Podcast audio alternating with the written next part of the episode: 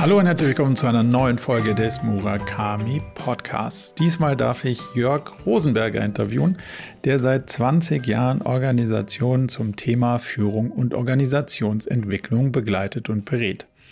Wir tauchen vor allem ein in den systemischen Blick auf Organisationen und deren Teams, fragen uns, was der Zweck eines Unternehmens ist, beleuchten die Chancen und die auch Grenzen von der Thematik Selbstorganisation und wir diskutieren, ob es eigentlich in Zukunft eher Management, eher Führung oder vielleicht sogar beides braucht. Ich habe sehr viele spannende Aspekte in der Diskussion gefunden und hoffe daher, da ist für euch auch einiges drin. Von daher jetzt viel Spaß mit Jörg Rosenberger. Jörg, ganz herzlich willkommen zu unserer gemeinsamen ähm, neuen Podcast-Episode. Ich bin schon ganz gespannt, mich mit dir auszutauschen. Bevor es losgeht, die bisschen angepasste Frage, wie stellst du dich selber vor, wenn du nicht sagen darfst, was du beruflich machst? Mhm. Dann würde ich mich vorstellen als ein Mensch, der sehr neugierig ist, der sehr Fußball interessiert ist, der äh, gerne Menschen kommuniziert, der gerne liest und auch gerne Filme schaut und der das Glück hat, ich darf, ich würde ja nicht verraten, was ich tue, dass er in seinem Job auch reisen darf und dass ich das Reisen, was ich vielleicht in den Zeiten meiner Berufstätigkeit als Last empfunden habe, zunehmend geschafft habe, auch als ja, ein Gewinn für mein Leben zu sehen. Und insofern reise ich gerne und bin gerne unterwegs und jetzt koppelt sich das wieder mit dem Anfang, Neugierde, Menschen treffen. Und auch mal alleine sein. das kann ich beim Reisen nachvollziehen. Wenn man jetzt dann doch neugierig geworden ist und gerne herausfinden würde, was du so beruflich tust, was ist das genau? Ich bin ähm, systemischer Organisationsberater. Das Systemisch kann man später noch erklären. Also im Wesentlichen berate ich Organisationen rund um die Themen Führung und Zusammenarbeit. Wenn man es noch genauer machen will, könnte man sagen, was müssen, brauchen Organisationen, um zukunftsfähig zu bleiben oder zu sein? Ähm, mhm. Damit verbringe ich mehr als die Hälfte meiner Zeit. Äh, ein Großteil des, der restlichen Zeit verbringe ich damit, dass ich äh, Menschen coache. Coaching ist dann für mich klar im Sinne Hilfe zur Selbsthilfe. Und äh, ein bisschen Zeit, die übrig bleibt, verbringe ich nach wie vor mit Leidenschaft in dem Vermitteln von Wissen, sowohl in Seminaren, aber wie äh, auch im Vorgespräch ganz, ganz kurz erwähnt, gerade auch in der Form der Lehre im akademischen Kontext. Das habe ich mir auf die Liste genommen für später. Da, da mag ich gerne nochmal tiefer eintauchen. Ja. Aber biegen, biegen wir mal ab in dein in dein ähm, quasi berufliches äh, Feld. So. Ja. Habe ich auf deiner, auf deiner Seite viel so um das Thema Wirksamkeit, Selbstorganisation gefunden. Und vielleicht kannst du uns mal ganz kurz mitnehmen in das Konzept der Selbstorganisation aus deiner Sicht, ja. was es ist und was es für dich auch so spannend und zukunftsweisend macht. Hm. Also tatsächlich ist äh, Selbstorganisation jetzt ja auch zu so einem Begriff geworden, der auch schon fast Gefahr läuft, so eine Art Containerbegriff zu werden. Es wird immer über Selbstorganisation gesprochen, Autonomie, weniger Führung und so. Äh, so sehe ich Selbstorganisation tatsächlich nicht. Ich glaube, dass, ähm, dass ich sage immer sehr häufig, nichts wird autoritärer eingeführt als Selbstorganisation, als kleiner Spruch, äh, weil Selbstorganisation heißt für mich insbesondere in Form der Beschreibung zu sagen, ja, wie kann ich es schaffen, dass eine Organisation, eine Einheit einer Organisation möglichst viel im Ablauf, ähm, die Abläufe so gestaltet, dass es nicht einer direkten Führung bedarf, dass es aus einer Logik entsteht und dass sozusagen jeder weiß, was braucht es, um die Wertschöpfung zu erzeugen, die eine Organisation braucht, um den Kunden zufriedenzustellen und dass das in Abstimmung untereinander passiert also eher horiz ähm, äh, eher vertikal und eben nicht immer äh, etwas benötigt, was von oben kommt. Ich glaube, dass, äh, dass es Hierarchie und Führung oftmals braucht, aber die sollte so viel wie nötig, aber so wenig wie möglich sein, weil sie sehr häufig äh, die Geschwindigkeit nimmt und ähm, den Leuten auch nicht so gut tut, oftmals. Siehst du in dem Bild, was du gerade gezeichnet hast, dann kein oben und unten mehr? Doch. Also ich glaube, dass, äh, dass ähm, eine dass Hierarchie ab einer gewissen Unternehmensgröße äh, schon für eine Organisation sinnvoll ist und auch äh, zieldienlich ist. Und deswegen gibt es eben auch diese Logik der Asymmetrie von oben und unten, aber die sollte eben so wenig wie möglich sein und eben nur dann, wenn es wirklich notwendig ist. Wo stößt denn das Konzept an seine Grenzen? Also wo stößt vor allen Dingen die Umsetzung an die Grenzen? Weil das Konzept per se findet wahrscheinlich eine Menge Zustimmung, aber wo siehst du es in der Umsetzung schwierig? Äh, welches Konzept meinst du jetzt? So, so, die Gesamtidee der Selbstorganisation. Mhm. Also wenn du das mal so ja. in der Operationalisierung erlebst, wo sagst du, oh, puh, da wird es dann doch schon bisschen haariger. Naja, ab einer gewissen Größe und ab einer gewissen Anzahl von Menschen ist Selbstorganisation eben schwierig, weil man sagt immer so schön, Selbstorganisation geht so lange, wie die Leute sich in die Augen schauen können und an einem Tisch sitzen können. Dann kann ich mich, kann ich mich abstimmen, dann gibt's, dann gibt's die Möglichkeit, dass ähm, jeder etwas tut und trotzdem sich rückversichert werden kann. Ab einer gewissen Größe braucht es eben Bündelung von Entscheidungen, äh, mhm. weil es ansonsten eben nicht mehr möglich ist, dass äh, eine Organisation da über eine gewisse Anzahl von Menschen hinaus dann vernünftig und äh, zielorientiert funktioniert. Natürlich kann man dann wiederum auf anderen Ebenen das betrachten.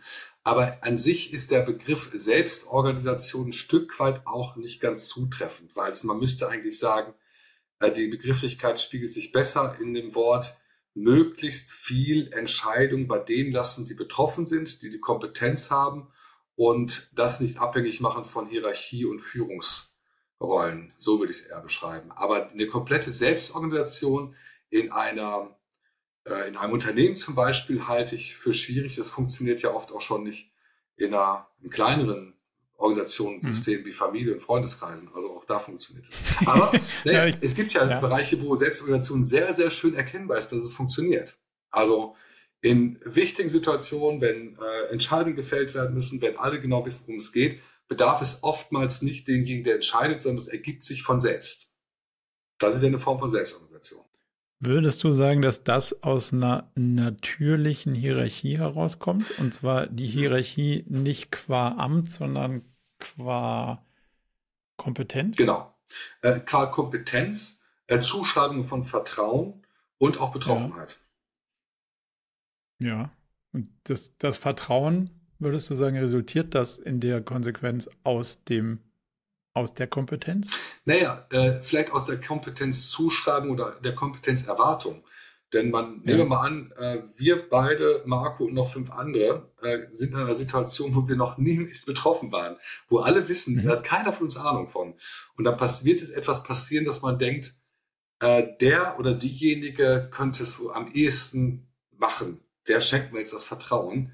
Äh, und nur das ist ja eigentlich auch echtes Vertrauen, nämlich äh, nicht aufgrund einer Berechnung, sondern aufgrund dessen, dass ich sage, dem traue ich das jetzt zu. Und jetzt mhm. sind wir auch schon beim Thema Führung. Das ist auch tatsächlich dann auch die, eine Art von Führung, die dann stattfindet, weil Führung findet dann nämlich statt, unabhängig von Hierarchie übrigens, weil du von oben und unten gesprochen hast. Das wäre nochmal spannend. Da würde ich vielleicht nochmal meine Antwort revidieren. Es braucht nicht unbedingt äh, oben und unten, aber es braucht Führung. Und Führung ist dann, wenn eine Entscheidung getroffen wird, die eigentlich nicht entscheidbar ist. Also im Sinne von, da weiß ich vorher nicht, ob sie richtig oder falsch ist. Also wenn ja. wir sieben oder neun imaginiert jetzt Leute sind und wir müssen etwas tun, was wir noch nie gemacht haben, äh, einen Elefanten von der Straße jagen, ich weiß nicht, ob du schon mal gemacht hast, oder einen Braunbär, äh, dann, dann, äh, dann äh, würden wir sagen, so, dem trauen wir es zu und wir werden hinter feststellen, ob es geklappt hat oder nicht. Ich hoffe nicht auf den Preis, dass der nicht mehr dabei ist, weil der möglicherweise einen etwas äh, folgenreichen Kampf mit dem Braunbären gehabt hat. Aber das wäre sozusagen für mich auch nochmal eine Beschreibung. Danke für die Frage. Oben unten ist nicht immer zutreffend, sondern es geht eher um Führung. Jetzt hast du ja spannenderweise gesagt in deiner Ausführung über Vertrauen, dass da auch ein Teil der Diskussion zumindest mal darin begründet ist, ob ich das der Person zutraue. Mhm. Und ich finde eine ziemlich, dass die deutsche Sprache vielleicht eigentlich ganz gut, weil wir haben so eine Unterscheidung zwischen Vertrauen und Zutrauen.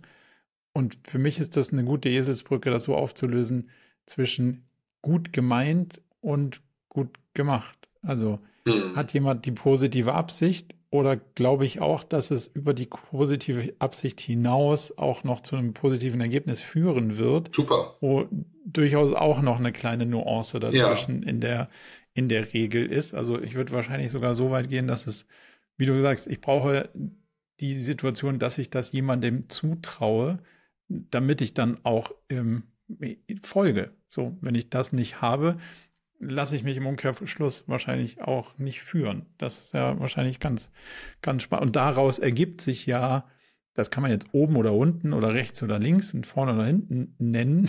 Ja. Aber es ergibt sich ja sowas wie eine natürliche Hierarchie, weil ich eine Entscheidung, die jemand trifft, Folge leiste. Genau. Und mir das nicht befehlen lasse, sondern sagt, es macht irgendwie auch total Sinn, dass er oder sie das jetzt entscheidet, weil ich glaube, das macht mehr Sinn, als wenn ich das entscheide. Und da, das ist ja so ein bisschen das Gefühl, was wir damit erzeugen wollen, egal wo das herkommt. Das finde ich ja ganz spannend. Mhm. In dem Kontext wolltest du, oder hast du zu mir gesagt, wir, du hast eine systemische Sicht auf das Ganze. Können wir das mal einordnen, was systemisch in dem ganzen Kontext dann jetzt bedeutet? Naja, äh, der systemische Blick ist ja eher, dass wir sagen, wir schauen nicht so sehr auf Einzelpersonen, deren Handlung, sondern wir schauen eher auf die Kommunikation der einzelnen Menschen und betrachten eben zum Beispiel eine Organisation als ein System, was in sich eine eigene Logik hat, was in sich äh, auch darauf ausgerichtet ist zu funktionieren.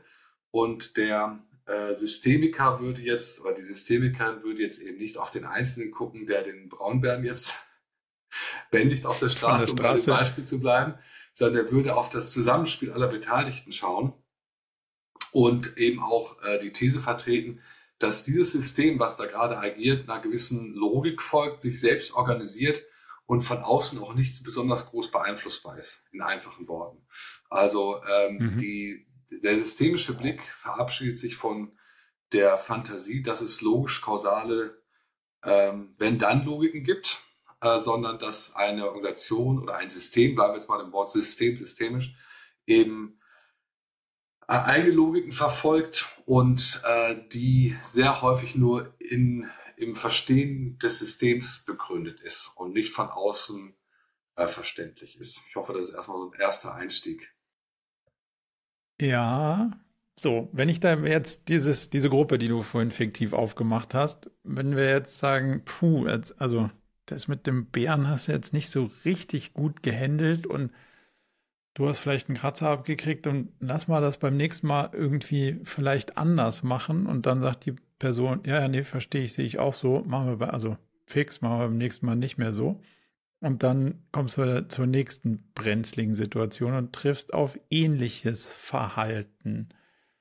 Jetzt hast du ja gesagt, es lässt sich von außen nicht verändern, das System. Was muss ich denn dann verändern, um nicht wiederholt mhm. nicht, nicht erwünschtes Verhalten zu, also nicht erwünscht nicht, weil es passt mir nicht, sondern scheint recht riskant gewesen zu sein. Lass mal nicht nochmal so machen. Mhm. Das ist ja nicht erwünscht, weil könnte schief gehen. Ging glücklicherweise beim letzten Mal nicht so richtig schief, aber lass mal lieber nicht nochmal ausprobieren. Was muss ich ändern, damit das Verhalten sich dann doch auch anpasst?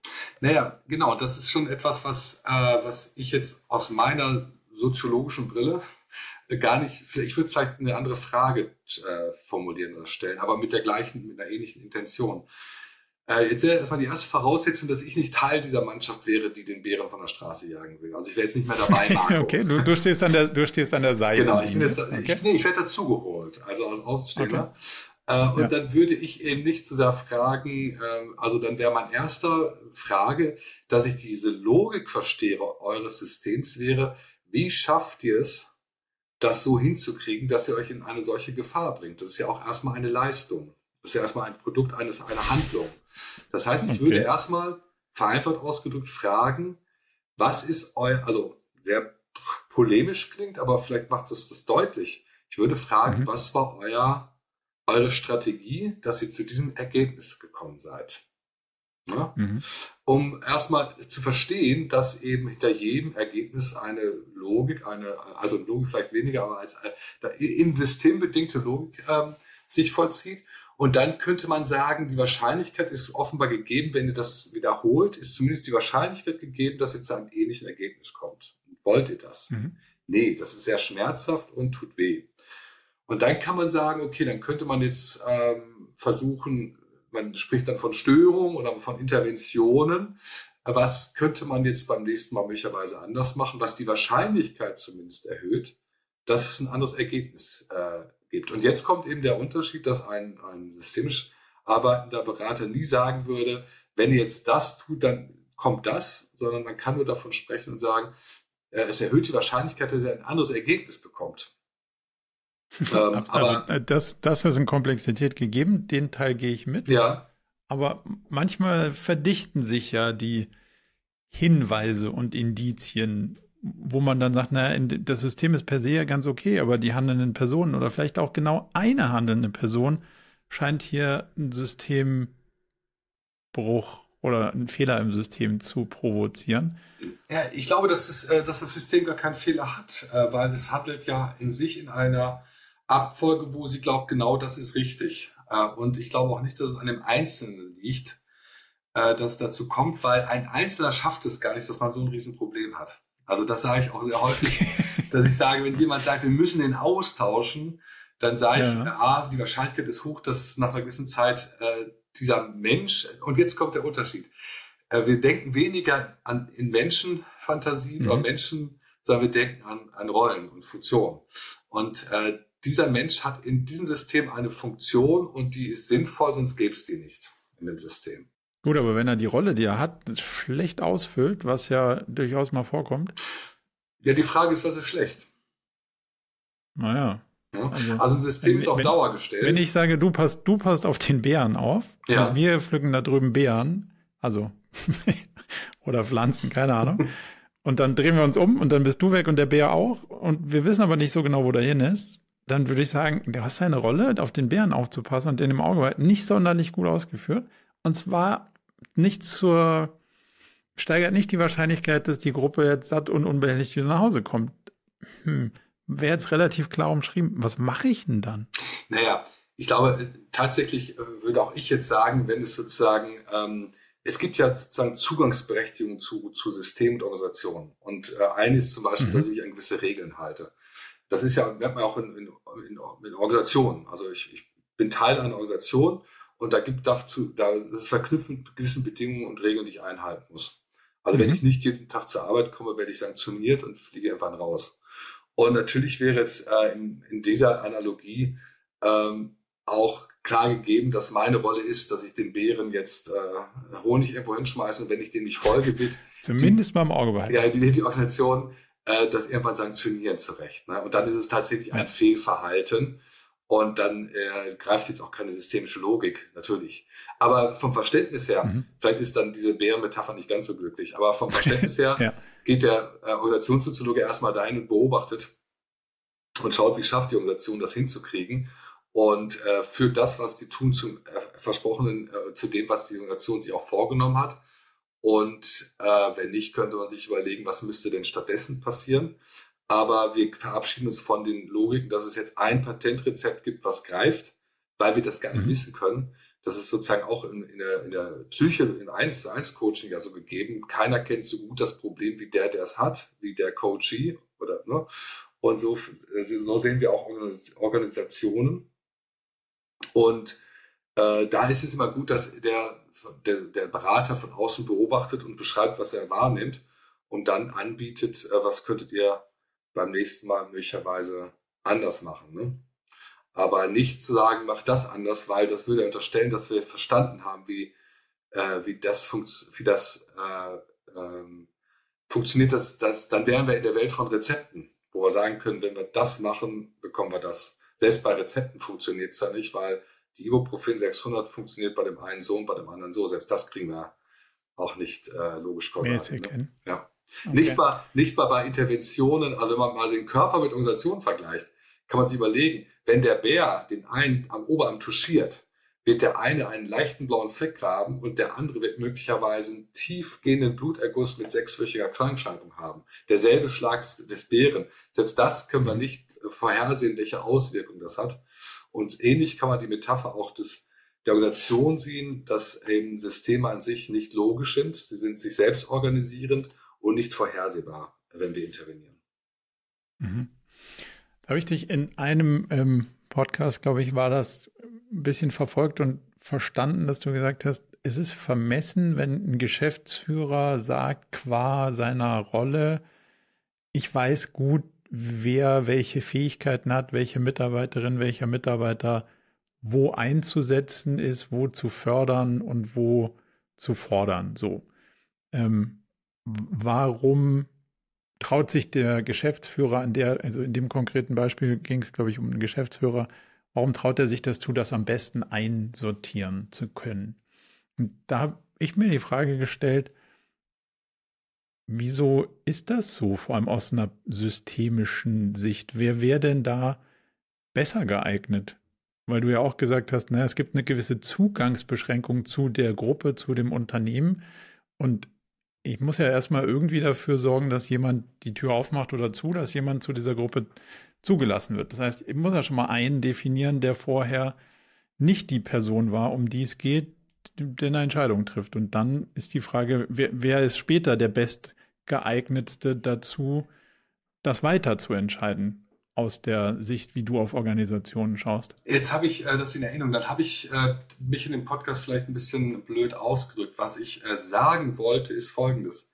Ich finde es vermessen, wenn ein Geschäftsführer von mehr als sagen wir, 50 Leuten zumindest glaubt zu wissen, wer wo am besten eingesetzt ist. Sondern ich glaube, dass mhm. das viel besser die oftmals die Kollegen oder die direkten Vorgesetzten sind. Äh, aus dem Kontext war das. Aber ich glaube definitiv, ah, okay. dass natürlich, ne, sagen wir mal, eine Führungskraft oder eine, in der Regel sollte das auch die Führungskraft, dass sie durchaus einen guten Blick dafür hat und haben sollte, äh, was ähm, derjenige, wo er gut eingesetzt ist. Was ich mir auch vorstellen könnte, weil ich zu den Themen mich häufiger äußere, ist, dass ich äh, sage, ich halte es für vermessen, wenn Menschen glauben, das macht er gern und das macht er gut, statt dem anderen wirklich zu fragen, äh, machst du das gern? Und ist das gut? Also das passiert ja auch sehr häufig. Ja, okay. Und genauso finde ich es übergriffig, wenn man sagt, ich weiß schon ungefähr, was der will. Ähm, weil das mhm. können wir sehr häufig eben nicht. Äh, wir glauben das zu wissen oder manche Führungskräfte glauben das zu wissen. Aber dann war es, Marco, tatsächlich so, dass ich sagen wollte, oftmals bestimmen Einheiten äh, darüber, wer was macht und wo gebraucht wird und am besten aufgehoben ist, die überhaupt keine Einschätzungskompetenz dazu haben. Man kann das Ähnliches sagen, wenn man, wenn man eine Rekrutierung sieht. Also, weil, mhm. das hat jetzt auch weniger mit systemischem Blick oder so zu tun, äh, dass Rekrutierung oftmals stattfindet, ohne dass man die Betroffenen involviert. Also man setzt da ah, okay, neuen Kollegen, neuen Kollegen ein und der mhm. kommt dann am ersten Tag in die Abteilung und sieht das allererste Mal die Menschen. Und äh, es gibt ja Organisationen, die jetzt durchaus auch dazu neigen zu sagen, wir ähm, lassen natürlich die Führungskraft möglicherweise den Rekrutierungsprozess moderieren, aber am Ende des Tages bestimmt äh, die ähm, bestimmen die Kolleginnen und Kollegen mit, wer da hinkommt. Ähm, das finde ich auch wichtig. Oder genauso wie Mitarbeitende vielleicht auch äh, bestimmen und Einfluss darauf haben können, von wem sie geführt werden. Also wer soll das bestimmen? Also was bringt es, wenn eine Führungskraft äh, von äh, top-down bestimmt wird, wenn die dort hinterstehenden Mitarbeitenden nicht dahinter stehen? Ne? Also daraus wird ja. ein Schuh, wenn man sich die Organisation anschaut, die zum Beispiel sagen, ich, hab, ich kenne Organisationen, die ich auch begleite, die sagen, bei uns wird nur Führungskraft, wer auch äh, von der Mannschaft gewählt wird. Okay. Dass du sozusagen die Legitimation aus dem Team hast? Also gar nicht mal, dass die jetzt frei wählen dürfen, aber die sagen zum Beispiel, der Marco soll jetzt den Bereich äh, des IT übernehmen äh, mhm. und dann wärst du derjenige, der oft von, durchaus von Menschen, die sich davon auskommen, auskennen, rekrutiert. Dann würdest du vielleicht das Team kennenlernen, aber dann würde man auch sagen, ähm, Könnt ihr euch vorstellen, dass das eure Führungskraft wird? Seid ihr damit einverstanden? Weil wenn die Nein sagen, hast du ja eh keine Chance. Ne? Also ja fast. Also ja. insofern sollte man das, könnte man das eigentlich immer machen. Ähm, Wie guckst du dann darauf, dass Entscheidungen in solchen Kontexten und vor allem so in Selbstorganisationskontexten oft vom Risiko getrennt werden? Und deswegen, da hatte ich so ein bisschen meine Fragezeichen an der, an der Ausführung, dass natürlich eine Geschäftsführerin oder ein Geschäftsführer in dem Kontext, wenn man Mittelstand ist oder kleines KMU, dann ist man ja auch oft Inhaber. Und das heißt, die Person trägt das Risiko zu hohen Teilen oder ganz. Und dann ist ja die berechtigte Angst, wie ich finde, jemand anders trifft Entscheidungen. Und das kann über, wer darf welche Rolle machen, wer, also so sehr eingreifende Entscheidungen. So, ja, das haben wir uns jetzt mal so überlegt. Ja, hm, habt ihr die und die Erfahrung schon mal gemacht? Nee, haben wir nicht, aber wir haben uns das trotzdem so überlegt. Dann denkt man möglicherweise aus der Perspektive, naja, habe ich schon mal ausprobiert, hat schon mal nicht geklappt, habe ich schon mal bezahlt. Müssen wir das jetzt nochmal machen, weil ihr euch das gerade jetzt so überlegt habt? Wie moderierst du so einen, wie ich finde, berechtigten, kritischen Blick auf sowas?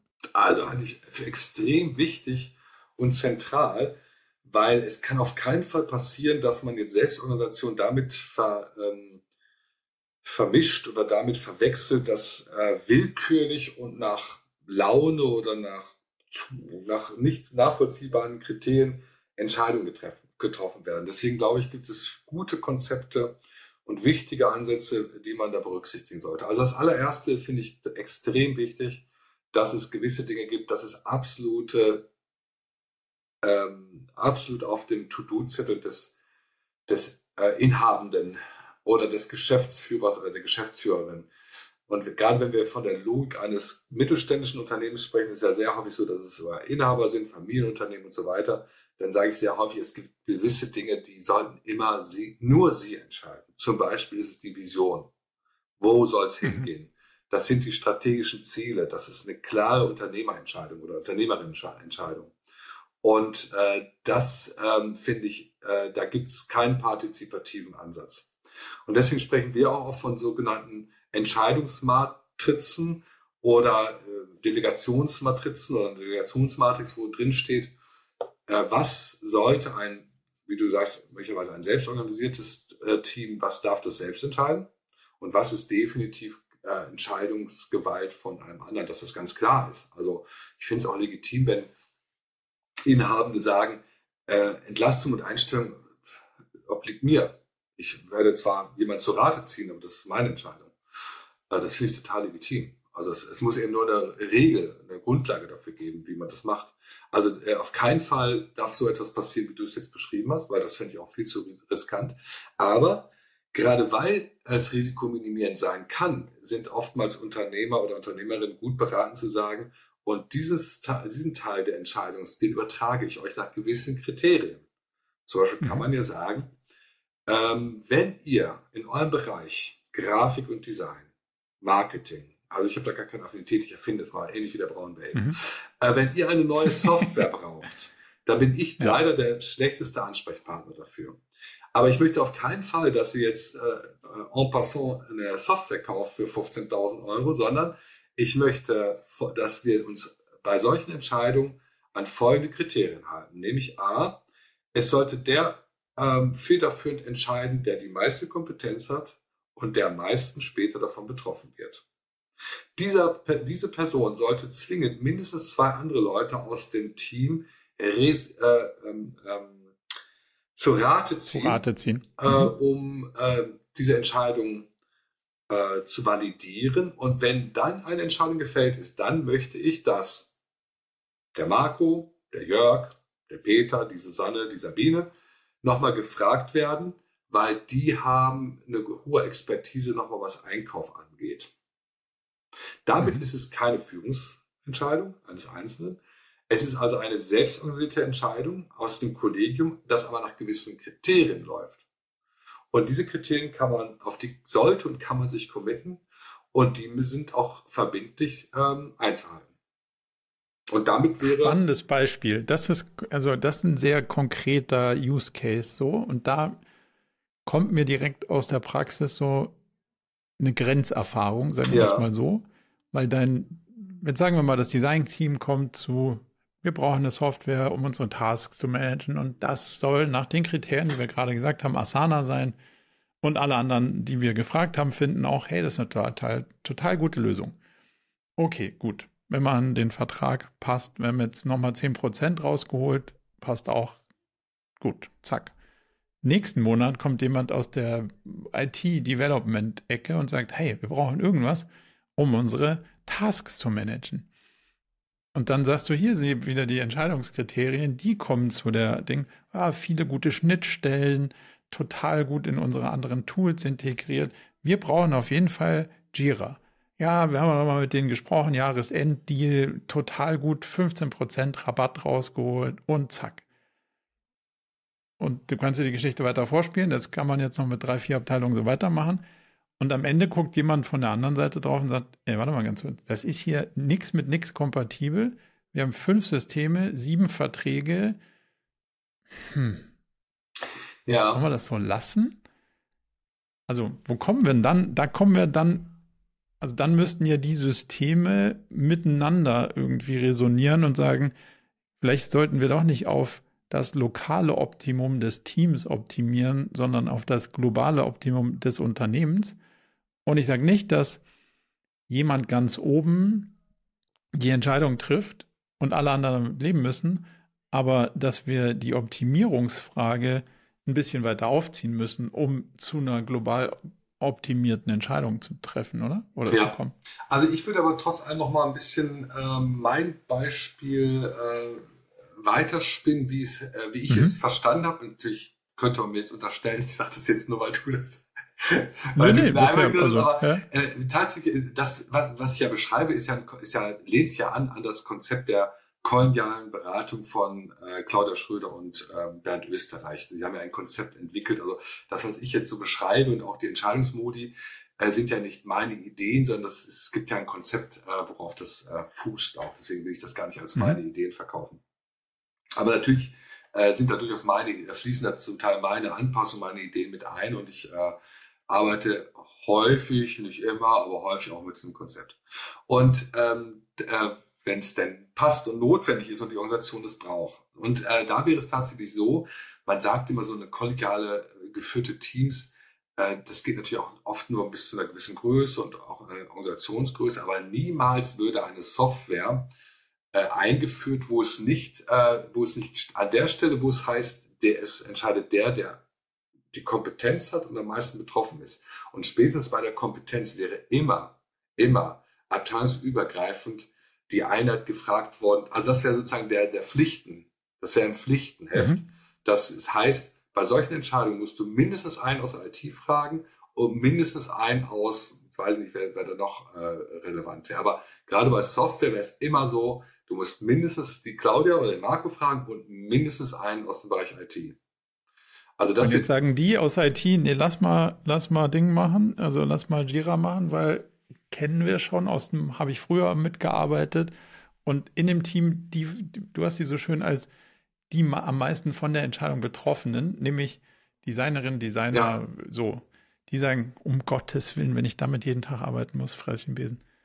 Genau, dann gilt es das Wie auch. lösen wir denn den Konflikt auf? Weil du bist ja auch im Konfliktlösen ja, bewandert. Genau. Wie lösen wir jetzt den Konflikt ja, auf? Ja, ich weiß gar nicht, so ein Kon also, ja, Konflikt schon, aber das kann ja sehr, sehr äh, fruchtbar sein, weil die Wahrscheinlichkeit ist zumindest gegeben, dass am Ende des Tages, wenn was rauskommt, äh, dass alle damit gut arbeiten und leben können, keiner beleidigt ist.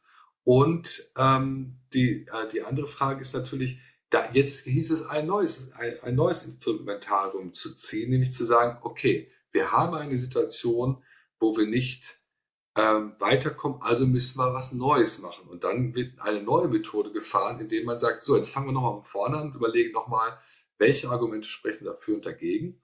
Und ähm, dann gibt's, äh, die würde ich jetzt gerne ungern alle entfalten, diese, die werden auch ein bisschen spröd und hölzern manchmal, obwohl sie total mhm. galant in der Praxis sind. Aber da gibt es verschiedene Methoden, wie man jetzt das ähm, wie man da zu einem Konsent oder Konsens kommt, eher Konsent, also so nennt man das dann, um mhm. ähm, was ist der Unterschied? Naja, das Konsens ist, dass alle einverstanden sind und Konsent ist im Wesentlichen auch, äh, dass man sagt, es, äh, der, es gibt keinen Widerstand und äh, alle können damit leben. Okay, aber ich muss nicht zustimmen, ich muss nur nicht dagegen genau. sein, ist Konsent. Und bei Konsens muss ich auch dafür sein. Genau. Das ist ein Riesenunterschied, weil äh, wenn ich immer eine Konsensentscheidung will, dann ist es für mich eine viel schwierige, auch emotionale Entscheidung zu sagen, ich ähm, bekenne mich dazu, aber wenn ich sage, wie hoch ist dein Widerstand, dass wir diese Software einführen und der ist gering, mhm. dann kann man sagen, gut, dann können wir jetzt damit leben. So kommen wir viel schneller zu einer Entscheidung. Ne?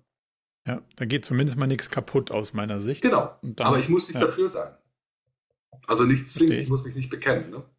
Und ähm, äh, wenn man das jetzt machen würde, würde man eine neue, äh, eine neue, äh, neue, eine neue Schleife ziehen. Aber was ich viel besser finde, äh, oder viel wichtiger finde, Marco, in deiner Frage, die dahinter steht, ähm, ist, wenn du so fragst, dann höre ich in meiner Wahrnehmung eine Fantasie daraus, dass es etwas gäbe, wie es besser laufen könnte.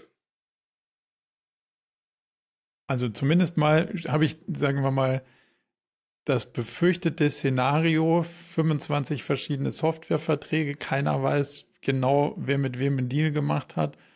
Der eine kann nicht bei dem Task von dem anderen kommentieren und die IT muss fünf Dinger pflegen und keins funktioniert so richtig. Das ist ja dieser oftmals, und das kann ja Konzept sein, ne? Also ich sage nicht, es kann nur eine Lösung geben. Es gibt ja auch Unternehmen, die bewusst sagen, jede Unter oder jeder Bereich nimmt seine eigene Datenbank, sein eigenes Tool, sein eigenes whatever. Dann lebe ich damit, dass das so ist. Das ist dann eine bewusste Entscheidung.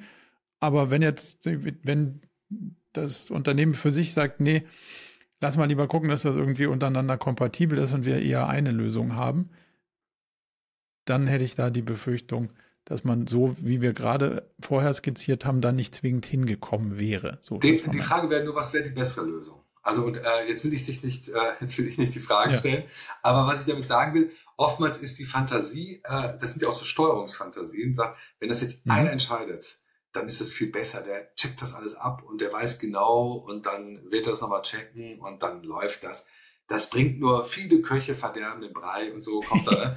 Aber ja. das sind ja Fantasien, die in der Realität ja genauso auch nicht zutreffen. Weil das dann macht es nämlich einer. Äh, dann, also das allererste, was wir wissen, die Wahrscheinlichkeit, also die, die Akzeptanz von Veränderungen in der Organisation erhöht sich signifikant allein dadurch, dass man andere fragt. Sie müssen nicht mal mitbestimmen. Nur fragen, also dass die Leute ihre Meinung sagen können, erhöht schon die Wahrscheinlichkeit der Akzeptanz. Allein aus dem Grund sind wir immer gut beraten, äh, Leute einzubinden. Das ist, glaube ich, fast schon ein bisschen alter äh, äh, Hut und gleichzeitig machen es ganz viel nicht. Also, mhm. ähm, und allein dadurch lohnt es sich. Und ich würde tatsächlich, ähm, obwohl ich sehr weit weg bin von IT und solchen Dingen, die ich jetzt gar nicht im Blick hatte, äh, was Kompatibilität und so weiter angeht, aber würde ich immer noch äh, sagen, oftmals ist es der in meiner Wahrnehmung der bessere Weg, ähm, sich für etwas, äh, also die Leute, die betroffen sind und Kompetenz zu befragen mit den entsprechenden Regeln, ähm, als wenn es ein oder zwei Leute war. Was, das wäre die Alternative, dass es dann ein oder zwei Leute alleine machen. Weil die Leute, die das entschieden haben, wenn es auf breiten Füßen ist, die Wahrscheinlichkeit ein Vielfaches höher, dass alle sich bemühen, dass sie nicht da drei Wochen ankommen, das läuft nicht, sondern die werden sich bemühen, äh, dass, es, äh, dass es funktioniert und die Kooperations- und Kollaborationsintensität ähm, wird höher sein. Gleichwohl äh, kann ich jetzt nicht sagen, ob das der beste Weg wäre, eine neue äh, IT im äh, Marketingbereich einzuführen. Wenn es da jemand gibt, der sagt, Leute, vergesst es, alles ausprobiert, ich bin der Hero, ich weiß es genau, auch das kann passieren. Aber letzter Satz, leider ist es sehr häufig, dass Leute das postulieren und sie sind es nicht und dann hängen sich die Leute da. Das ist äh, auch, auch möglich. Ja, und dann gibt es ja auch so Fantasien, so nach dem Motto, dann wollen wir mal sehen. Wenn der das so sagt, dann wollen wir mal sehen, wie das so läuft hier. Und dann. Ja, und das ist ja, das, ist ja das Ineffiziente, was du genau. machen kannst. Das auch, ja. Ich fand einen spannenden Punkt, dass du gesagt hast, die Alternative wäre, dass es eine Person dann ist, die es zentral entscheidet. Ich glaube, man könnte sogar so weit gehen, die Entscheidung auf breite Schultern zu sehen und dann sagen, okay, jetzt machen wir aber also machen wir den Kreis der Betroffenen weiter auf. Es ist trotzdem keine zentrale Entscheidung, aber die Frage, auf die ihr optimieren müsst, ist eine größere. Also wir suchen nicht eine Software für das Marketing, sondern wir suchen eine Software für das Marketing, das, das und das, das. Könnt ihr immer noch selbst entscheiden. Die Regeln bleiben die gleichen. Aber die Frage der, wonach optimieren wir, die ist eine andere. Und das, damit könnte man es spannend öffnen. Das Total. Könnte so, könnte sogar funktionieren. Ja, dahinter, In dem Ko Entschuldigung, dahinter steht ja auch nochmal die Frage, jetzt habe ich natürlich auch so blöde, erst in Braunbär, jetzt dieses Ding da, äh, weil äh, dahinter würde ja immer auch die Fantasie, die Frage stehen, und was wird denn grundsätzlich dadurch besser? Und mhm. dann kann man sich überlegen, äh, Zweck, Mittel, ne? Also ist das, äh, ist das Mittel überhaupt das, was äh, ähm, den Zweck erfüllt? Also muss man sich einfach ja. mal gucken, welchen Zweck hat es und dann das Mittel über äh, sie anschauen. Aber es war jetzt einfach mal so da rausgehauen in Bezug auf, ähm, weil du mich nach dem äh, Prinzip des, der selbstorganisierten Teams und Entscheidungsfindung ja. gefragt hast. Ne? Ja. Da sind wir schon fast bei Clausewitz mit Zweck und Mitteln. Ja. Wo wir bei Zweck sind, was würdest du sagen, wenn dich jemand fragt, ähm, was ist der Zweck eines Unternehmens? Kommt eine Unternehmerin oder ein Unternehmer zu dir und sagt, du, wir sind in so einer Purpose-Diskussion hier und was ist denn eigentlich der Zweck eines Unternehmens Wertschöpfung für die Zukunft? Ja, ich würde sagen, die Antwort ist klar. Überleben ist erstmal das Allerwichtigste. ja. Okay. Das ist das Allerwichtigste. Ist das Selbstzweck? Nee, es braucht auch gar keinen. Also eine Organisation existiert immer, um zu überleben. Also Überleben ist das eine. Und das zweite ist Wertschöpfung zu betreiben. Und das dritte ist, die Kunden zufriedenzustellen. Hm. Und äh, alles, was äh, Purpose-driven daherkommt, ist äh, ja. durchaus kritisch und gleichzeitig wohlwollend zu betrachten, weil für mich ist es natürlich, also ich muss immer diesen, diesen Moment aushalten, wenn ich äh, gefragt werde wie jetzt, dann ist meine Antwort immer, was äh, ist der Zweck einer Organisation, dann sage ich, Wertschöpfung zu erzeugen und Kunden zufriedenzustellen und zu überleben. Man muss sich durchhalten, weil natürlich gibt es eine große Stimme in mir, die jetzt auch kommt. Das Ganze kann natürlich nur funktionieren, wenn es auch äh, sozusagen ein, äh, einen darüber gelagerten Sinn gibt, den die Menschen folgen wollen. Ansonsten wird die Organisation Schwierigkeit haben, Mitarbeitende und äh, Organisationsteilnehmer sozusagen zu gewinnen, die das machen. Aber äh, es ist nie so, dass eine Organisation das, den Zweck hat, ähm, Mitarbeiter zufriedenzustellen und Spaß zu haben. Das ist es nicht. nee, ich dachte, im Systemischen gibt es eine klare Definition von Zweck eines Unternehmens. Ich habe mich damit nicht ausreichend. Ja, ähm, ist das so? Ja. Okay. Weil will das, also will das System überleben oder wollen die Bestandteile des Systems überleben? Ja, das ist jetzt. Ist, eine, ist ja eine spannende Frage, weil wenn du dir die erfolgreich oder die wertvollsten Unternehmen von 100 vor 150 Jahren anguckst, die haben schon mal alle nicht überlebt. Gibt's alle nicht mehr. Ja. Also Öl und Stahl, also Öl weiß ich nicht, aber Stahl und Eisenbahn und was, also das, was so vor 150 Jahren groß im Kurs war oder 100, die Zahl ist jetzt geraten, aber auf jeden Fall lange her. Ja. die gibt es nicht mehr und die sind nicht mehr die größten Unternehmen. Also das heißt, das Unternehmen selbst war im Überleben wahrscheinlich nicht so richtig sinnvoll. Und wenn du die Beteiligten des Systems fragen würdest, wäre denen wahrscheinlich auch nicht so wichtig, dass der Laden überlebt, sondern dass sie überleben. Genau. Aber das ist, also ich glaube, wir müssen, also ich finde es extrem äh, äh, gut und klug, wie du fragst. Und deswegen äh, äh, bitte ich mir eine etwas ausführlichere Antwort. Auf Aber wir Fall. müssen auf jeden Fall ein bisschen unterscheiden. Nämlich, mhm. äh, wenn wir systemisch drauf gucken, betrachten wir nicht so sehr den Einzelnen. Der mhm. Einzelne ist sozusagen, wir betrachten die Kommunikation der Mitglieder dieses Systems, die aber, ne, so. Ähm, und ich weiß jetzt gar nicht, ob du mit deiner Frage meinst, äh, ist äh, der Zweck der Mitgliedschaft sozusagen des Einzelnen, denkst du da an diese Person oder an den an, den, an die Person. An den, ja, genau. genau. Das, das müssen wir noch unterscheiden, finde ich. Weil ähm, wir, der systemische. Nee, so wie ich dich verstanden habe, wenn, also ich würde sagen, erstmal hätte ich gedacht, der Zweck des Unternehmens, den zu definieren. Und wenn du ihn definierst als einen der größten Teile, ist das Überleben, dann würde ich in Frage stellen, ob das Systemunternehmen wirklich einen Überlebenswillen hat oder ob die Summe der beteiligten Personen jeweils einen individuellen Überlebenswillen hat, aber nicht zwingend einen gesamten. Weil wenn es in dem Boot hier nicht sonderlich wahrscheinlich weitergeht, siehst du ja erfahrungsgemäß eine Menge Leute das Boot verlassen und in ein anderes steigen. Warum? Weil es da dem individuellen Überlebenswillen wahrscheinlich irgendwie zuträglicher ist.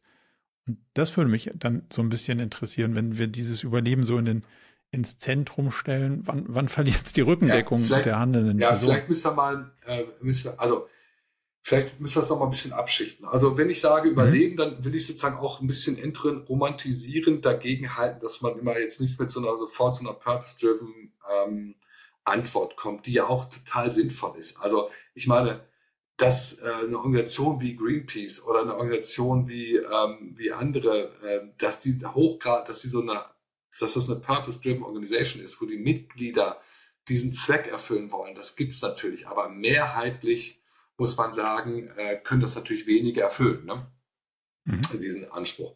Und äh, Überleben heißt erstmal, dass die Logik eines Systems und einer Organisation am besten zu verstehen ist, wenn alles darauf ausgerichtet ist, dass die überlebensfähig sind. Deswegen passen sie sich mhm. auch den relevanten Umwelten an, äh, um zu sagen, ich, äh, dadurch äh, sichern wir unsere Überlebensfähigkeit. Das ist erstmal ganz rudimentär runtergebrochen, äh, äh, damit man so ein System verstehen kann, wenn man in Logik denkt.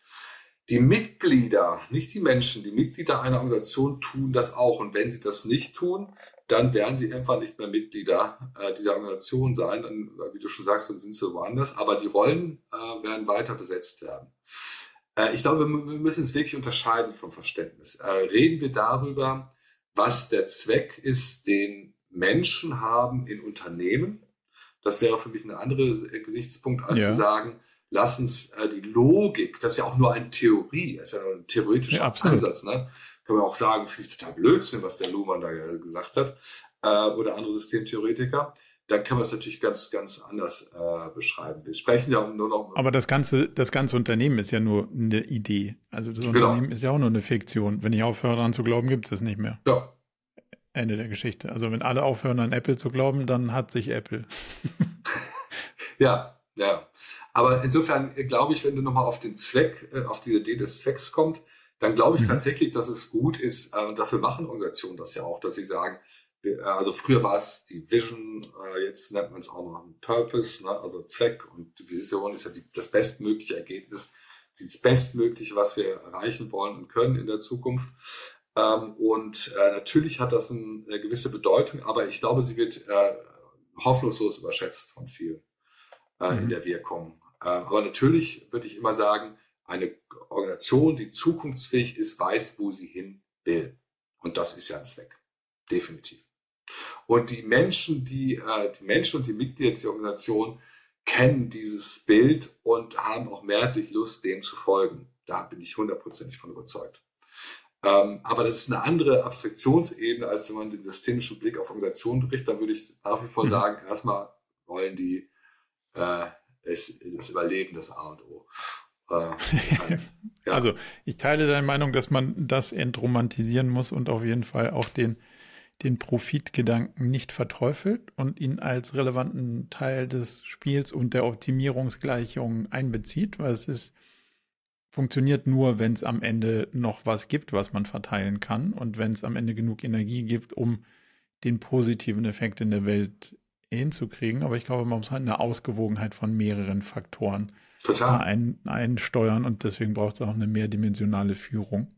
Aber Womit nur, wir zu meiner nächsten. Ja. Nur damit es äh, deutlich wird, ich habe ja gesagt äh, auf die Frage, äh, Profit ist ja das einige, aber ich habe gesagt Wertschöpfung und Wertschöpfung heißt, weil es der originäre Zweck einer Organisation, eines Wirtschaftsunternehmens, weil ohne Wertschöpfung habe ich nicht mal beim Finanzamt oder beim Gewerbeamt eine Chance, mich anzumelden, weil ich muss eine Gewinnabsicht haben. Das ist, wenn ich kein EV bin, dann habe ich eine Gewinnabsicht. Und ich sage das übrigens auch nicht, weil es nicht jeder weiß und weil es BWL mhm. erstes Semester, erste Stunde oder so ist, sondern weil ich immer mit meinem, weil du mich ganz am Anfang so gefragt hast, was mich da vielleicht auch ausmacht, weil ich sage, wenn wir das akzeptieren, dann können wir über alles sprechen, was ich auch extrem wichtig finde. Wie schaffen wir es, dass die Mitarbeitenden sich, also, ne, also ich halte, ich glaube ganz tief und fest daran, dass es wichtig ist, äh, die Mitarbeitenden im Blick zu haben, dass die wissen, wo es hingeht und so weiter. Aber in der Kausalkette würde ich immer sagen, nicht Zufriedenheit und Spaß, sondern Wertschöpfung und Kunde. Und damit das gegeben ist, brauchen wir Mitarbeitende, die Spaß haben und zufrieden sind. Mhm. Aber nie umgekehrt. Gibt auch Unternehmer, die ich getroffen habe, jetzt ganz konkrete Beispiele, die ich im Kopf habe, die sagen, ich wollte eigentlich nur einen Platz schaffen, wo ich und hier meine Mitarbeitenden eine gute Zeit haben und gut davon leben können. Ja. Und was wir machen, ist uns ein bisschen egal. Da kriege ich immer so einen Knoten im Hirn, weil das mit meiner Definition von dem Sinn von einem Unternehmen immer nicht so ähm, einhergeht. Aber gibt es auch. Also kann man so zumindest mal im echten Leben beobachten, was nicht, ver also nicht verwerflich ja. funktioniert, auch bis zu einem gewissen Ding, glaube ich. Jetzt habe ich nochmal eine, eine weiterführende Frage. Braucht es aus deiner Sicht für dieses ganze Thema der Optimierung des Unternehmens für die Zukunft Management oder Führung? Und wenn ja, also wenn ja, eins oder das andere, warum? Ich glaube, wir brauchen beides. Also okay. wenn man mal so äh, die, die klassische Definition oder also vereinfachte Definition betrachtet, dann könnte man sagen, äh, Management ist ja eher so das, was, äh, was, das, was das ist, was da ist, bewahrend ist, was wir verwalten, äh, was extrem wichtig sein kann und wo auch Organisationen Geld verdienen. Also es ist ähm, es gibt etwas, was bestehend ist und das wird einfach verwaltet. Das meine ich nicht negativ im Sinne von bürokratisch, sondern das wird, das ist für mich Managen. Äh, Management. In meiner, in der Definition, äh, wie wir sie häufig hören. Leadership oder Führung ist äh, insbesondere auch der Umgang mit Veränderung und Anpassung und Transformation. Äh, so würde ich das immer als, als mhm. Beschreibung nehmen, damit man das besser sehen kann. Insofern braucht es beides. Wir können nicht nur permanent in der Veränderung sein, aber äh, reines Management funktioniert nicht, weil Organisationen nie überlebensfähig sind, wenn sie sich nicht permanent anpassen. Und für diese Anpassungsdynamiken und Prozesse brauchen wir Führung. Weil Führung ist das einzige Mittel, was, oder ein Mittel, was dafür sorgt, Komplexität ein Stück weit in Anführungsstrichen zu reduzieren. Fähigkeit reduzieren ist immer schwierig, aber wo wir damit umgehen können. Warum? Weil äh, Komplexität können wir durch, da auch dadurch reduzieren, indem wir Entscheidungen fällen und uns überlegen, wir gehen nach links oder rechts. Das ist für mich Führung. Führung mhm. ist für mich auch eben Entscheidungen, die Fragen beantworten, die nicht beantwortbar sind. Gehen wir nach links oder rechts? Streicheln wir den Braunbären oder werfen wir Steine? Wir wissen es vorher nicht. Das ist Führung. Okay. Einflussnahme in kritischen Situationen ist für mich Führung. Das heißt, ich nehme Einfluss und Führung ist darüber hinaus natürlich noch für mich noch viel, viel mehr, äh, nämlich das permanente Arbeiten in einer Organisation und das permanente Abgleichen von Soll-Ist-Differenzen. Also wo stehen wir, wo wollen wir hin? Das ist auch für mich Führung. Aber auch Management braucht es. Wenn du jetzt auf deiner Seite auch schreibst, geht um mehr Wirksamkeit für ja. die Leute, die führen und geführt werden. Was meinst du damit? Worum geht es da konkret und wie schaffen wir das? Ja, Wirkung heißt ja, dass ich äh, mit dem, was ich beabsichtige und mit dem, was ich ähm, als Ziel habe, dass ich äh, dort anschlussfähig bin und dass ich äh, diese Ideen und diese Vorhaben, diese Ziele durchsetzen kann. Und Wirksamkeit kann man natürlich auf ganz, ganz verschiedenen Ab äh, Ebenen betrachten. Man kann Wirksamkeit äh, auf der Individualebene betrachten. Also wie äh, schaffe ich es, als Führungskraft wirksam zu sein? Da gibt es ja ganz, ganz spannende Sachen. Gerade kürzlich äh, in meinem eigenen Podcast einen tollen Gast gehabt, äh, der nochmal äh, bestätigt hat, was mich tatsächlich nicht aus dem Erfahren, aber aus dem wissenschaftlichen Background überrascht hat, äh, wie, wie stark doch der Einfluss vom sogenannten Charisma auf den Erfolg von Führungskräften ist. Ne? Also hm. das war der Professor Landwehr von der äh, Uni Südwestfalen. Ähm, und der sagt, bis zu 30 Prozent der Wirksamkeit von Führungskräften hängt davon ab, wie charismatisch ich wirke. Und ähm, das fand ich auch extrem spannend, insbesondere weil es äh, hart valide ist, wie er es sagt und er hat auch Studien äh, zitiert. Ähm, und natürlich ist es äh, eine Frage von äh, Wirksamkeit, auch wie hoch ist die Akzeptanz meiner Rolle als Führungskraft. Und das ist schon mal äh, die Frage äh, auf der Individualebene, das wäre für mich Wirksamkeit. Ne? Aber natürlich ist auch die Frage, wie, äh, wie, wie können wir Wirksamkeit von Führung auf der Ebene von der ganzen Organisation betrachten, von Teams betrachten. Also wie wirksam äh, ist äh, ein Team? Äh, wie stark schafft es es, ähm, die Ziele zu erreichen? Und deswegen ist Wirksamkeit für mich die, die, die Beschreibung dessen, die Qualität und die, äh, die die Qualität dessen, wie ich die angestrebten Ziele äh, erreiche. Kannst du dann, wenn wir gerade bei Team und Wirksamkeit sind, mal einen Kontext geben zu Netzwerkorganisationen, die ja relativ nah in der, in der Denkwelt zur Selbstorganisation stehen? Da kriege ich nämlich nee. immer einen, Kno einen Knoten ins Hirn. Kann ich okay. nicht. Kannst du die Frage mal formulieren, vielleicht, vielleicht passiert in meinem Gehirn was. Aber gerade ist da eine große... Naja, wir, wir, sind, wir sind ja, wir sind ja gerade durch die, durch die ähm, Wirksamkeit und, und wann ist ein Team wirksam, so. Und jetzt habe ich zumindest mal dich so verstanden, dass du sagst, also, was du gerade ausgeführt hast, Management braucht schon ein bisschen, aber die Linienorganisation ist so ein bisschen von gestern, so habe ich es zumindest mal wahrgenommen, und die Netzwerkorganisation nee ist das, ist das morgen. Oder was verstehst du unter Netzwerkorganisation, so? Hm. Oder N Netzwerke habe ich bei dir gelesen. Ähm, mhm. Das ist ja so eine, ja, ist wahrscheinlich auch eine Definitionsfrage und die ist breit gefächert, aber mh, hm, zumindest mal habe ich das bei dir rausgelesen, dass diese Netzwerke, Netzwerkorganisationen, also nicht mal arbeitet in stabilen und festen, da ist ja immer so Silo, ist ja so der, ja.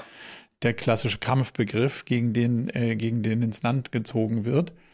Ähm, und da verstehe ich dann aber immer nicht so genau, wie es dann wirklich aufgeht, weil das Netzwerk und das Team und damit auch die Wirksamkeit von einer Gruppe von Leuten hängt ja schon auch stark davon ab, kennen die sich, mögen die sich, vertrauen die sich, haben die gemeinsame Erfahrungen gemacht, waren die gut, waren die schlecht? Wie gehen die als nächstes vor? Versus, ah, interessante zusammengewürfelte Truppe von Menschen. Hm. Noch, noch, nie gehört, noch nie gesehen. Ja. Ähm, und, und die sollen jetzt ein jeweils neues Problem lösen, treffen sich aber irgendwie immer neu zusammen. Meiner ja, Erfahrung, anekdotisch zugegeben, aber zumindest mal der Erfahrung nach, kann mich da nicht reinversetzen, dass das sonderlich gut funktioniert on Scale. Deswegen wollte ich mal deine Perspektive da drauf haben, wie diese netzwerkhaft zusammengewürfelten Teams, die ja nachweislich dann keine Teams sind, ähm, wirklich wirksam werden können. Ja, ich, ich teile da deine Skepsis absolut. Also ich bin ja vom ein, also ich will es mal so sagen, worauf man ja, ich glaube, wo man es gut dann abarbeiten kann, ist an den Begriff der Agilität zum Beispiel. Ne? Mhm. Ähm, ich weiß jetzt gar nicht, ob du das auch im Hinterkopf hattest, aber es wäre so, so meine Fantasie. Nee. Okay, weil Agilität sagt ja immer, wir verabschieden, also unter anderem gibt es ja auch unendlich viele Ausführungen, aber da sagt man ja auch eher, wir verabschieden uns vom klassischen Abteilungsdenken, sondern wir, wir reden von einer agilen Organisation, dass sich dort immer wieder die betreffenden Einheiten zusammenfügen, um dann kundenzentriert und kundennah das Thema zu bearbeiten. Und das äh, hört sich, wie ich finde, erstmal großartig an, auch Netzwerkorganisation und wenn man das macht. Aber jetzt muss man mal genau hinschauen. Also das eine ist ja, wenn man unter Netzwerkorganisation versteht, dass man über Abteilungen hinaus ähm, Einheiten bildet, die kundennah sind, die Wertschöpfung betreiben, die äh, im Sinne der Organisation arbeiten, dann ist das, glaube ich, echt eine Organisationsleistung, weil es sind nicht immer die, die Abteilungen, die äh, zwingend die besten Konstellation und die Teams die besten Konstellationen darstellen zur Behebung eines Problems äh, oder zur Beifügung der Lösung.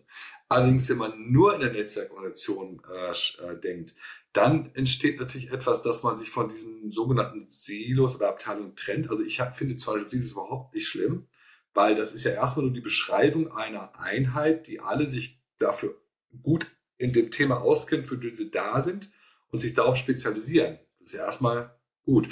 Und das Problem bei Agilität oder bei den agilen Organisationen oder die, die sich so bezeichnen, ist eben sehr häufig dann auch, das muss man sagen, das hat man jetzt auch nochmal erneut festgestellt, dass eben äh, dann, und so hat es ja auch der Stefan Kühl in seinem Buch beschrieben, Schattenorganisationen entstehen, dass nämlich neue äh, Strukturen entstehen, die das aufrechterhalten. Also äh, insofern stehe ich äh, den postulierten Netzwerkorganisationen, wie ich es offenbar mal geschrieben und gesagt habe, grundsätzlich als Idealbild äh, positiv gegenüber. In der Realität muss man genau überprüfen, wann es Sinn macht, das zu tun, weil äh, es sehr häufig zu den äh, Schwierigkeiten führt, die du, glaube ich, auch jetzt zumindest ansatzweise schon genannt hast. Mhm. Da teile ich vollkommen deine, deine Ansicht.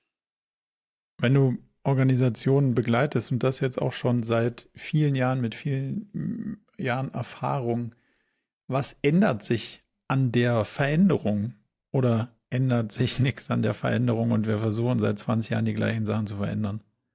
Also kommen wir wirklich voran?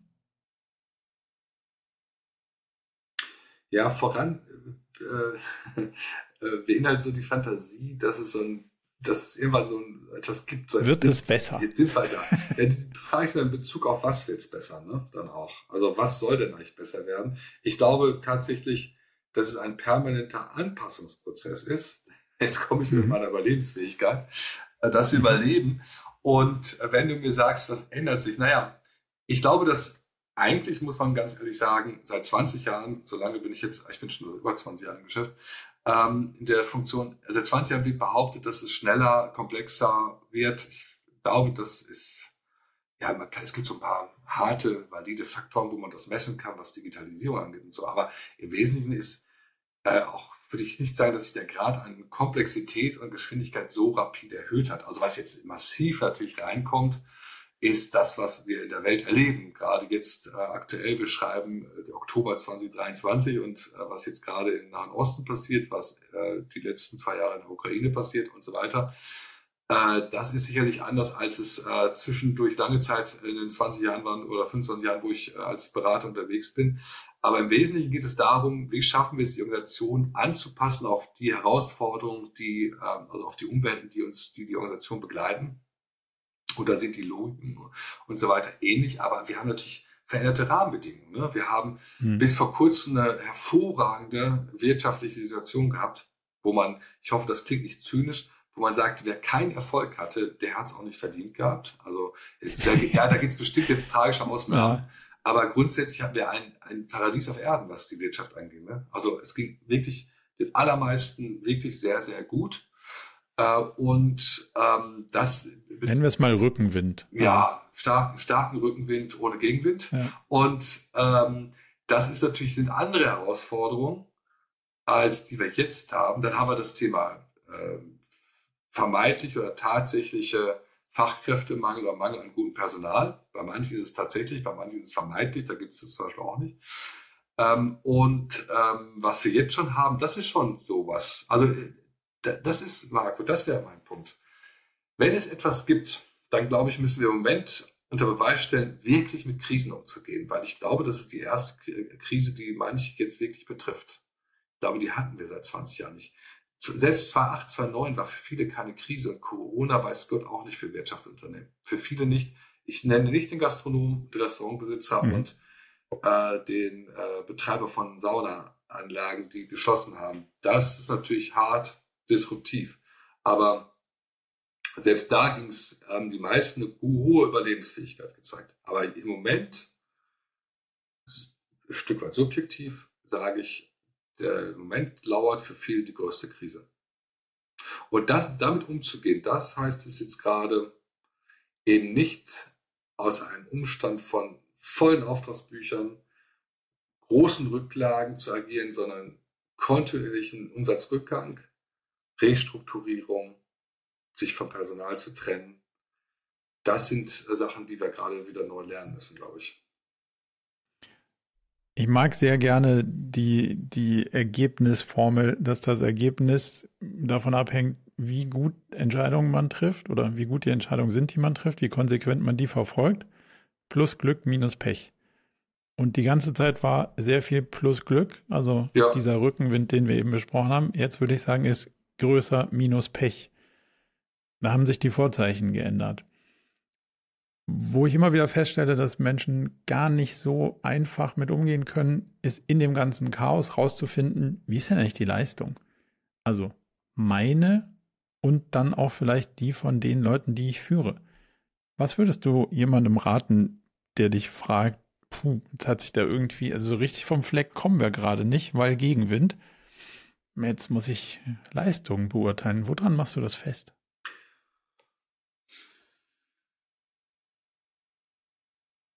Ja, also das hängt natürlich ganz stark davon ab, äh, in welchem Bereich ich mich befinde. Ne? Also wenn ich den, den äh, Monteur messe, der äh, also es gibt ja Arbeitsprozesse, die ich quantifizieren kann. Also kann messen. Lass mal das Komplexe im komplexen Feld sein. Okay. Wir wissen es auch nicht, wir wissen auch nicht so genau, wo dran das alles liegt und wie, also es ist nicht klarer Prozess, 100 mal geschrieben, 100 mal gemacht, 100 mal gemessen, können wir 100 nochmal machen, wird wahrscheinlich eh nicht, sondern so müssen wir so ein bisschen durchmeandern durch die unklaren Zukunft. Hm.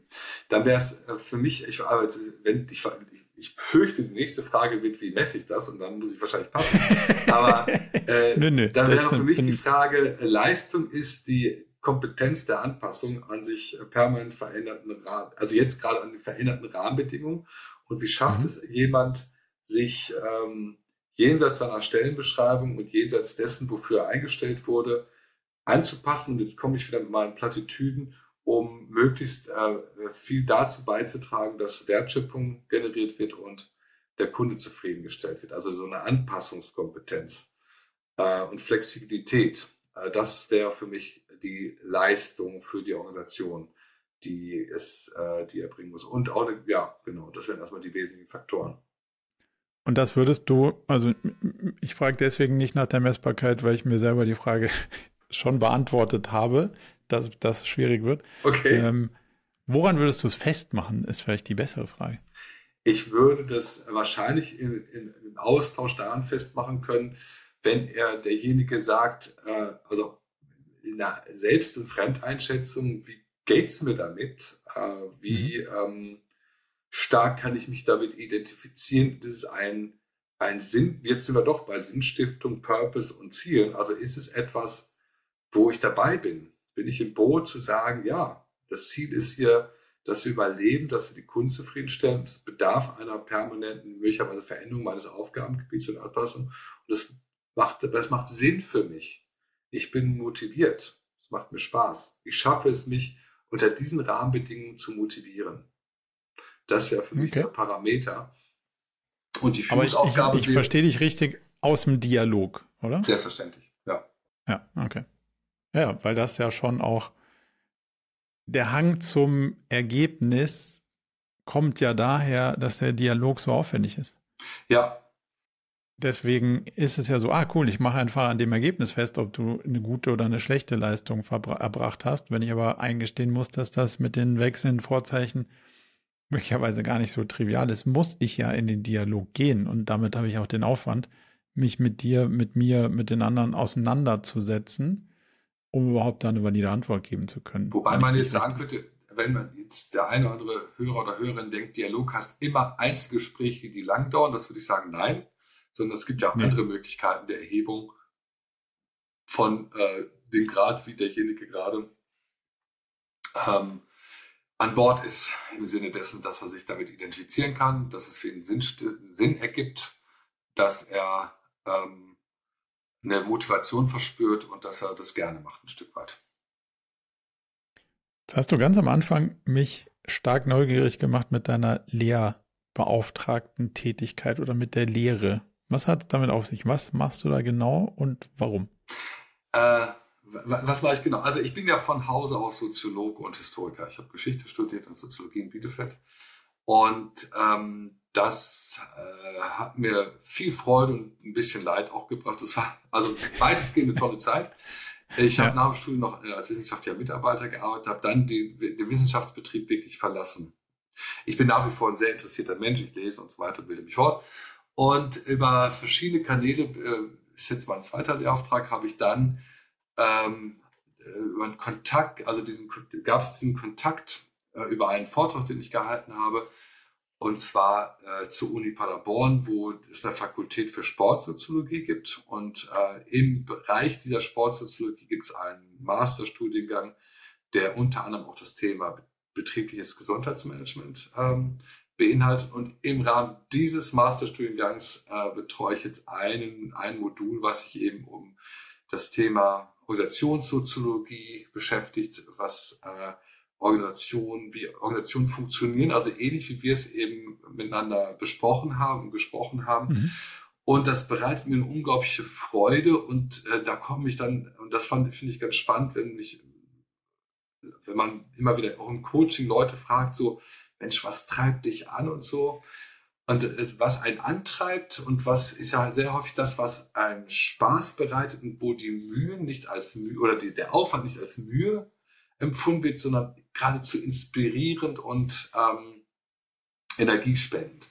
Und das klingt natürlich jetzt total toll und vielleicht auch ein bisschen kokettierend. Das soll aber gar nicht so heißen. Ich habe wirklich für mich entdeckt, dass äh, ein Wissensdurst zumindest auf diesem Gebiet mich wirklich beglückt. Also mich beglückt es, neues Wissen zu erlangen und folgerichtig beglückt es mich auch, wenn ich äh, das gemeinsam mit anderen tun darf, also an der Uni und dann in, im Rahmen der Lehre das auch tun kann. Das macht mir wirklich, wirklich eine Riesenfreude. Äh, obwohl oder nicht nur obwohl, sondern äh, wenngleich ich immer wieder von den äh, dort Verantwortlichen ermahnt werde, ich soll jetzt nicht der dritte beste Wissenschaftler sein, sondern ich soll der Praktiker sein, der Wissenschaft und Praxis den Studierenden näher bringen soll. Also meine Rolle ist nicht rein akademisch. Äh, mhm. Ich bin bewusst als Lehrbeauftragter dafür da, auch einen Praxisbezug herzustellen. Das macht mir einfach total äh, Freude und ähm, deswegen bin ich da wirklich happy mit und ähm, nehme mir die Zeit gerne, weil jeder, der in der Wissenschaft arbeitet, weiß, dass es äh, äh nicht überlebensfähig wäre, wenn ich nur das mache. Äh, mhm. Äh, also das ist nicht der Anreiz, ähm, äh, einen Stundenlohn mehr zu generieren, sondern wirklich, weil es äh, mich auch komplementiert in meiner Rolle. Ich kriege auch ein gutes, gute Resonanz und Feedback, was ich da so vermittel. Es hilft mich lernen. Und Lernen ist für mich toll. Und insofern. Forschst du dann in dem Kontext auch oder ist das, ist das quasi eine reine Lehrtätigkeit? Das ist eine reine Lehrtätigkeit. Forschung wird jetzt mhm. viel zu viel gesagt, aber äh, ich bin durchaus äh, neulich nochmal im Gespräch mit dem Professor Meyer, der den Bereich verantwortet, ermutigt worden, dass Lehrbeauftragung auch durchaus heißt, dass ich so etwas anstoßen dürfte und sollte. Und ich habe durchaus die Fantasie, in nächster Zeit vielleicht mal äh, eine Arbeit mitzubetreuen, eine Masterarbeit, wo dann auch schon gewisse Forschung stattfindet. Und insofern ist das etwas, was mich ähm, ja total inspiriert und äh, Spaß macht und ich eben auch in diesen Themen sehr gerne äh, hineinsteige und eher aufpassen muss, dass ich immer wieder den total berechtigten Anspruch meiner Kunden gerecht werde. Es geht nicht darum, das theoretisch aufwendig zu erklären, sondern ähm, in einer Sprache zu ähm, transportieren, dass die auch was damit anfangen können, weil ich bin, ich werde von denen nicht bezahlt, um eine Soziologie-Vorlesung zu halten, sondern eher die Erkenntnisse daraus für die brauchbar zu machen. Deswegen Praktisch anwendbar ja, zu halten. Ich, ich bemühe mich auch immer wieder, also nicht, weil die zu doof sind, weil das ist einfach nicht deren Job und das macht auch gar keinen Sinn, jetzt äh, tausend hm. Fremdworte und so weiter zu nutzen, sondern wirklich das so runterzubrechen. Das habe ich ja auch jetzt in der letzten Stunde hoffentlich versucht und ein bisschen hingekriegt, dass es verdaulich und brauchbar ist. Ne? Und nicht, dass ich äh, tausend Fachbegriffe aneinander klatsche was dann eh keiner mehr versteht. Das klingt dann vielleicht vordergründig toll, aber das hat, da hat ja keiner was von. Insofern äh, praxisorientierte Soziologie, das finde ich toll. Wenn du jetzt noch dir aussuchen dürftest, dass eine Frage in deinem beruflichen Kontext, die du als heute unbeantwortet siehst, wenn du dafür ein Seminar besuchen könntest, welche Frage würde dieses Seminar beantworten? brauche einen kleinen Moment, aber ich glaube, da kommt gleich was. Sehr gut, nimm dir, nimm dir Zeit. Mhm.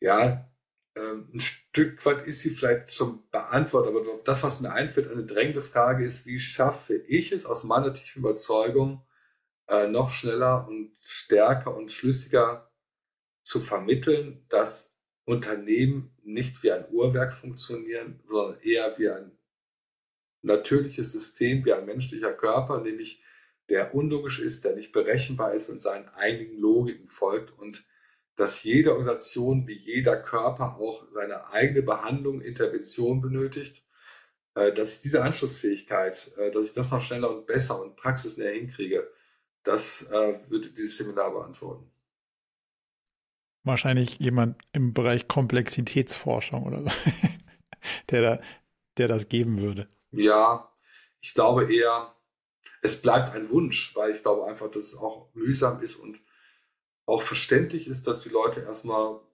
dem nicht immer so folgen. Wie gesagt, das ist auch nur eine Theorie. Ich finde es auch legitim. Ich bin nicht auf der, ich glaube nicht von mir, dass ich das Richtige dass ich es weiß, sondern ich habe einen Ansatz, der mir hilft und den versuche ich zu vermitteln. Aber wenn andere Leute an etwas anderes glauben, finde ich das ähnlich legitim. Muss man auch aus der Haltung heraus, sonst wäre die Haltung selbst fraglich, aber deswegen kann ich es gut nachvollziehen. Ja. Letzte Frage, welche Bücher, Podcasts oder Vorträge hast du in letzter Zeit gelesen, gesehen, gehört, wo du sagst, hat mich wahnsinnig begeistert, mir was gebracht, zum Umdenken angeregt? Kommt also, äh, ich habe im Buch gerade Der Markisenmann von Jan Weiler gelesen, das fand ich großartig. Ruhrgebietsgeschichten, die aber auch einen soziologischen Anspruch haben, aber äh, okay. schöne Unterhaltung. Äh, oh, ich höre und lese so viel und das, ich, es wäre so, ich habe jetzt so das Gefühl, wenn ich das jetzt sage, dann, äh, dann, dann äh, Machst fünf, du die anderen schlecht. Fünf Minuten später, aber ich sage mal, ich lese gerade ja. von äh, Tim Richter und Thorsten Groth das Buch Wirksam führen mit Systemtheorie. Das finde ich wirklich äh, klasse. Ich ähm, höre, ähm, ich höre so viel. Ich habe heute Morgen erst deinen Podcast gehört.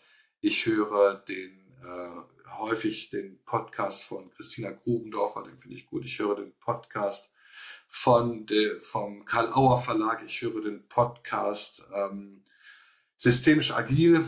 Ähm, den finde ich auch gut und so viele andere. Ähm, aber das sind jetzt die Namen, die mir jetzt gerade einfallen und in fünf Minuten würden mir das reicht völlig. Ganz, ganz, äh, ganz, ganz andere äh, einfallen, äh, die ich hörenswert und, äh, und gut finde. Wir müssen sie verdau verdaubar und auch bearbeitbar halten. Von ja. daher ist die Liste mehr, mehr als ausreichend. Ich glaube, wir haben einige ähm, sehr, sehr spannende Felder ähm, beackert und äh, wie ich finde auch interessante Blickwinkel darauf generiert. Also mir hat es große Freude gemacht. Ich hoffe dir auch. Von daher danke ich dir jetzt erstmal ganz herzlich für deine Zeit und den spannenden Austausch und äh, sage an der Stelle bis bald. Und ich sage äh, herzlichen Dank, Marco, und ich empfinde es als eine ganz große Wertschätzung.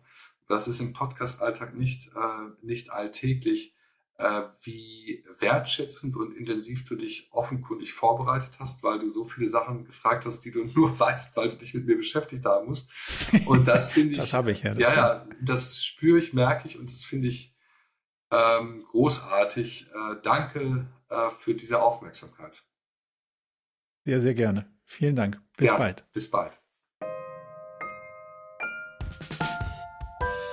Zum Abschluss noch ein ganz kleiner Hinweis in eigener Sache. Wenn euch das Thema gefallen hat, dann ist vielleicht auch unser Newsletter etwas für euch. Denn einmal im Monat fassen wir zusammen, was uns so bewegt hat und welche unterschiedlichen Fragestellungen wir so versucht haben zu beantworten, welchen Content wir produziert haben und was uns sonst noch widerfahren ist. Meldet euch also direkt an unter murakami.com slash newsletter und wenn ihr Lust habt rauszufinden, ob es vielleicht möglich ist, dass wir irgendwie zusammenarbeiten, dann schaut euch doch mal die Jobseite unter murakami.com slash jobs an.